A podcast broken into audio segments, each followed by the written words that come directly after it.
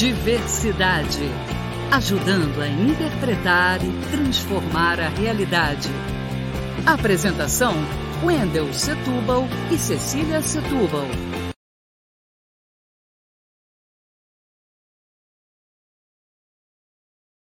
Jorge Santana, o pai de Jorge, que tem o mesmo nome, foi um dos fundadores do movimento negro aqui em São Gonçalo.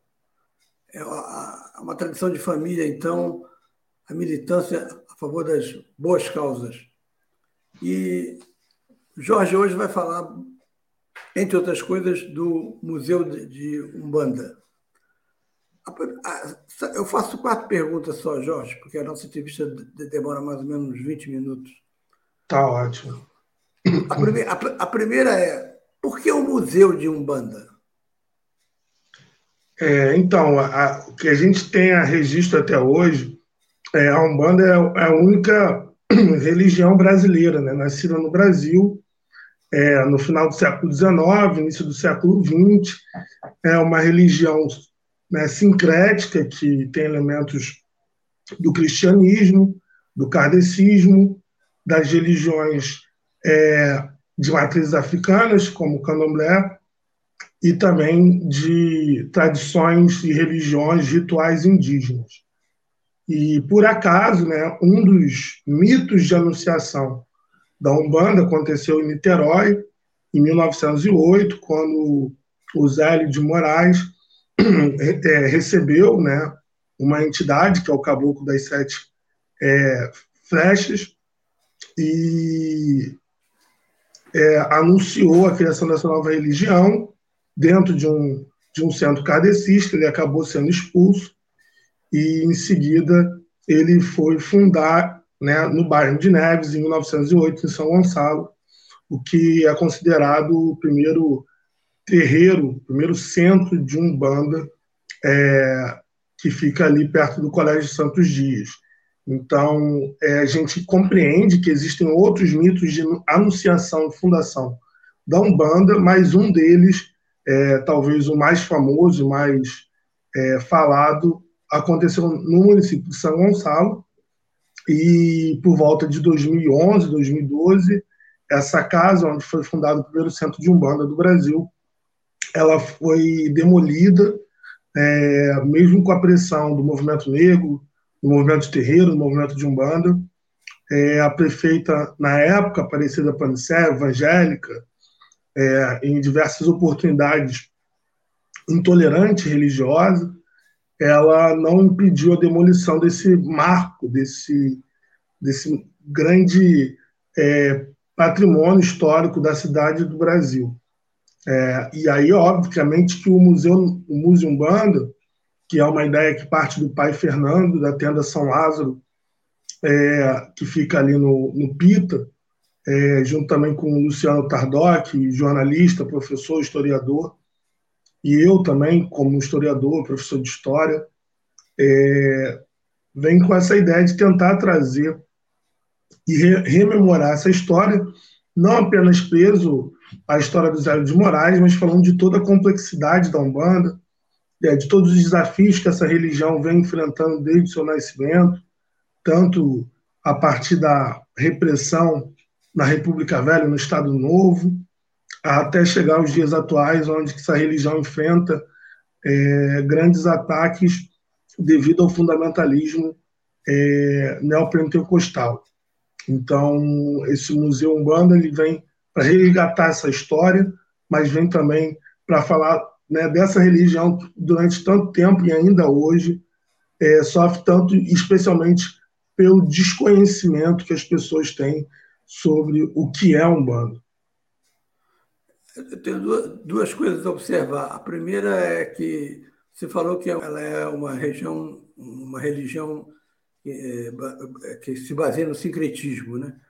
E o interessante é que a região católica, embora se considere monoteísta, mas o, o culto que eles fazem, ontem eu observei isso durante a cobertura do Jornal Nacional, a, as, as, as santas e os santos, no caso Nossa Senhora Aparecida, lembram o culto que os gregos faziam aos, aos vários deuses. tinha Zeus, que era o deus máximo, mas tinha o deus da, da medicina, o deus da, daquilo, de várias coisas. O catolicismo se parece um pouquinho nessa questão do, de santos e santas, que são mais idolatrados às vezes do que o próprio Deus monoteísta. É, a religião católica utiliza um, algo parecido com o, o, os gregos antigos. E a segunda coisa era sobre o, o meu pai, era dentista, ele foi diretor do primeiro hospital de Umbanda, que se criou em Nova Iguaçu, na Baixada Fluminense. Isso, no, se não me engano, em, em 68. Eu me lembro que eu, eu, eu saía da, das passeatas de 68 e ia direto para o hospital é, que era numa estação anterior à Nova Iguaçu, chamada Juscelino. Bom, você já começou na prática a responder a segunda pergunta, mas ela pode ser mais abrangente. Quais instituições e pessoas que estão no projeto? Ah, primeiro, é, é interessante você trazer essa questão das religiões. Você trazer essa questão né, de que não existe religião pura e que é uma verdade é, muito, muito pouco falada. É, e eu acho que a Umbanda tem uma, um avanço, uma inovação nesse sentido, que é uma religião que assume ser sincrética, né, que assume ser fruto do cruzo né, de diversas religiões que estavam né, e, e, ainda estão presentes no Brasil. Né? Ela não prega esse purismo que é muito habitual das religiões, ignorar ou apagar o, os registros das influências e, e dos legados de outras religiões na sua construção e na sua constituição. É, então, o projeto ele nasce do pai Fernando é, de Oxum, que é uma figura muito importante, uma liderança religiosa extremamente militante, zelosa e preocupada com a cidade, não só com a religião. É, e tem também o Luciano Tardoc, é, e tem outras figuras de São Gonçalo, como apoio do vereador Romário Reis, o apoio do, do, do vereador é, Josemar Carvalho, o apoio do deputado estadual é, outras figuras de São é, têm apoiado e participado. É, no sábado retrasado foi realizada a ata de fundação do museu, que vai ser um museu comunitário, é, né, ao modelo do Museu da Maré e de vários outros museus né, que são a partir de associações. Então, teve essa ata de fundação, né, onde foi aprovado um estatuto e a formação da primeira diretoria, que tem como presidente o, o Fernando, como vice-presidente eu e como o tesoureiro o Luciano Tardoc. Então, é, a ideia é chegar e, trazer mais figuras importantes, atores importantes da cidade. É, nesse processo está nós estamos em constantes conversas com a, com a prefeitura é, para tentar colocar esse museu é, de pé. Né? Então, o que a gente tem hoje, Wendo, é a previsão do lançamento no dia 20 de novembro, do lançamento do museu. O som, o som ficou ruim um pouquinho. Depois né, ainda sem uma data que a gente possa é, dar agora, mas a gente pretende ter um lançamento do museu é, físico. Né? E estamos lutando com, com, com forças e, e tentando conversar com diversos setores para poder alcançar esse desafio de, de construir um museu da Umbanda em São Gonçalo. Houve, um, problema, houve um, um, pequeno problema técnico na hora que você, que você falou. É dia 20, que horas? De novembro, 20 de novembro. É, vai ser na parte da noite. A hora não está confirmada, mas é, deve ser algo entre os de. Problema técnico. horas, no Teatro de São Gonçalo. Ah, no Teatro Municipal? Isso. Uhum. Bom, a, a terceira pergunta é um pouco grande, mas ela é importante. Há em São Gonçalo um grande número de neopentecostais? Dizem que é o maior do estado, do município que tem o maior número de, de neopentecostais, cuja referência é Malafaia, Edir Macedo, R.R. Soares, entre outros, que desrespeitam os cultos afros, ligando-os ao demônio. Existe o temor por pichações e outras agressões fruto da intolerância?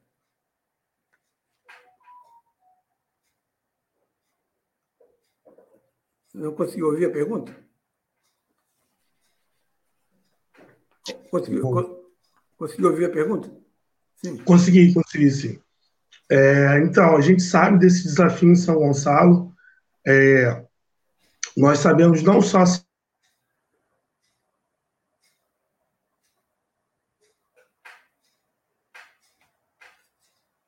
Está vendo um problema técnico? Ah. Nós sabemos que não só São Gonçalo, como o Estado do Rio de Janeiro, é o epicentro de figuras nefastas, não pelas suas religiões, mas pelo que eles pregam e defendem, né? sendo homofóbicos, racistas, é, intolerantes. É, a gente não pode deixar de dizer que a Flor de Lis né, é de origem né, de São Gonçalo, tem, tem a sua igreja em São Gonçalo, Malafaia, como você falou, do Rio de Janeiro, é, o Edir Macedo também da cidade do Rio de Janeiro. Então, tudo isso a gente entende que é um desafio muito grande, mas que não podemos nos furtar de fazer esse enfrentamento, porque é, o racismo religioso, nos últimos 30 anos, ele avançou é, de maneira acelerada, é, incólume no Rio de Janeiro, e acho que a gente acha não, né? a gente tem certeza que o Museu da Umbanda ele vem para combater né, todo esse estrago que tem feito esse radicalismo cristão, não só na cidade de São Gonçalo, mas no Brasil como um todo. Então, assim, há um medo, mas há um medo que não nos imobiliza de continuar com essa empreitada, de fazer essa construção, de fazer essa transformação, de caminhar para frente. Né? Então, acho que isso é o que nos move, isso que nos faz, faz nos dá mais vontade ainda, energia para a construção desse museu, de que nós não podemos é, nos auto-sabotar devido ao grito e às ações dos racistas e dos intolerantes, que infelizmente é uma realidade no nosso Brasil, mas o Museu da Umbanda é um dos instrumentos de combate a essas figuras que tanto semeiam ódio na, na nossa sociedade. Bom, a gente com certeza estará presente na inauguração é, no dia 20, lá no, no, no Teatro Municipal.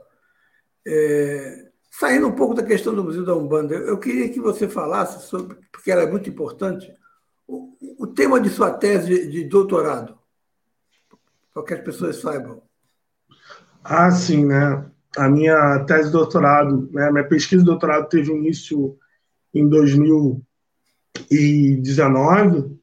É, eu comecei estudando uma ocupação de, de pessoas sem teto de um prédio chamado Prédio da IBGE, que era situado no, no pé da favela da Mangueira, era habitado mais ou menos por 200 pessoas, e aí quando iniciei a pesquisa, é, as famílias foram removidas, e a partir de então eu estou estudando é, como essas famílias estão aguardando e resistindo pela a, esperando né, a construção do condomínio de casas populares do Minha Casa Minha Vida, que já está atrasado já em quatro anos, é, devido à política do governo federal de ter acabado com o programa e ter cancelado a construção de vários condomínios de casas populares, não só no Rio de Janeiro, mas pelo Brasil como um todo.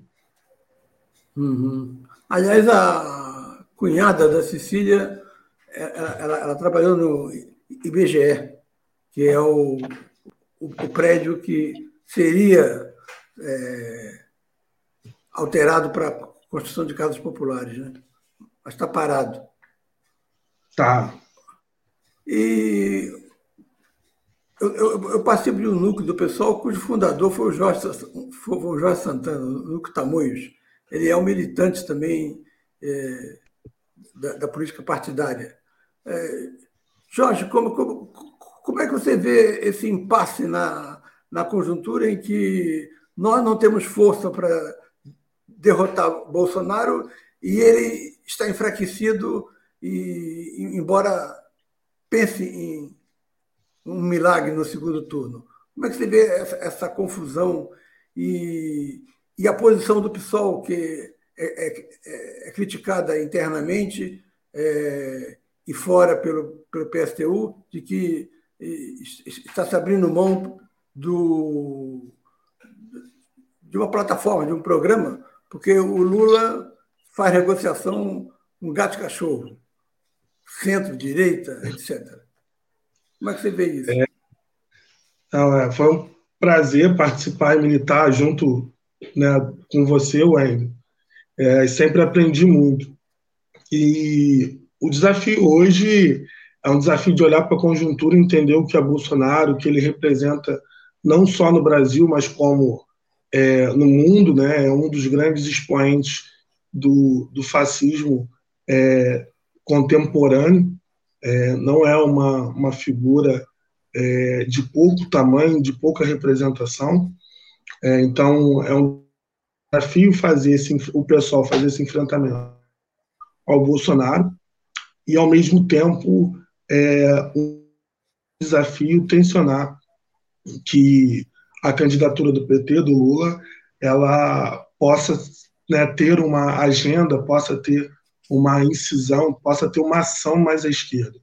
É, então, não é fácil né, o pessoal né, ter que ceder no apoio ao primeiro turno do Lula, mas, ao mesmo tempo, né, conseguir emplacar as pautas que o pessoal traz desde a primeira candidatura à presidência lá em 2006, mas, ao mesmo tempo, também é preciso ter uma, uma responsabilidade em relação ao momento histórico que nós vivemos que não é um momento qualquer, ele é diferente das eleições de 2006, de 2010, de 2014, de 2018, porque o que representa a possibilidade de reeleição do Bolsonaro é um estrago completo naquilo que nós chamamos de nova república das instituições, é, enfim, né, é algo sem tamanho. Então, acho que o esforço do pessoal é, é um pouco nisso, nessas duas mãos, de manter as suas pautas, é, aquilo que o pessoal sempre defendeu, sempre como né, um partido mais à esquerda do PT, mas ao mesmo tempo não podemos deixar de olhar para a conjuntura atual e, e, do que representa também a, a candidatura do Lula, né, diante de tantos ataques, diante da prisão, diante de uma operação Nova Jato que foi construída em, em parte para sepultar a candidatura dele. Então, todas essas questões não podem deixar de estar fora do horizonte do pessoal. E acho que cabe. O pessoal não pode se furtar da responsabilidade, mas também não pode se furtar do seu papel histórico de ter sido, né, em, todos esses anos, um, um, partido que sempre pautou pelas suas é, pautas históricas de esquerda e que nunca se furtou de defendê-las em todas as candidaturas presidenciais que participou desde a fundação. Você que é ligado a uma, a uma corrente, o, pessoal já tem candidato ao Senado no, no, no Rio? Não, que eu, que eu saiba, eu desconheço né, algum nome, uhum. é, tanto ao Senado, ao governo do Estado. Acredito que já devem estar sendo discutidos, já devem ter alguns nomes ventilados, mas eu não conheço, a princípio, nenhum nome, não. Porque o, o, o candidato do PDT é Ivanir dos, dos Santos, você sabe? Sabia disso? Então, eu estou vendo ele, né? Vi ele na atividade com o Ciro, vi ele tem um movimento agora PDT Axé, né? Até que o Marcelo Monteiro também faz parte. Mas acredito que pode ser sim, até porque na última eleição ele queria ser candidato ao Senado, né? E acabou né, sendo cortado de última hora e tudo mais. Mas pode ser bem provável que o Vani seja o candidato ao, ao Senado do PDT, que é um, uma figura muito importante, né, o fundador da, da marcha contra a intolerância religiosa, que acontece todos os anos desde 2008, né, uma figura que já foi do PT, enfim. Esse ano não teve. Esse ano não teve a marcha, não, né? Esse ano teve a marcha, ela foi menor, é, enfim, né, com as questões de distanciamento social e tudo mais, mas teve a marcha no segundo domingo de setembro, hum. se não me engano. Ok. Dia 20 estaremos lá voltando a entrevistá-lo e aos demais. Tá bom. Sucesso, sucesso com Obrigado. você de Umbanda. Até a próxima, Jorge. Até a próxima. Obrigado, Wayne. Um abraço a todos. Obrigado.